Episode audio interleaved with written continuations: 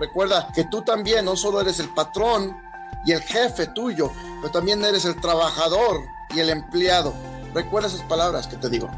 no pretendas que tengas, que tienes empleados y tú eres el mismo empleado. Si no has llegado al rango, a una posición donde tienes empleados, cual tú le pagas salario, tú eres el empleado. Mientras que tú no les pagas salario a nadie, no tienes empleados. Tú eres el empleado. ¿Sí me explico? Si la empresa le paga comisiones a esas otras personas en tu red, le está pagando comisiones. ¿Ok? Entonces siempre piensa que tu capacidad y tu crecimiento está en tus manos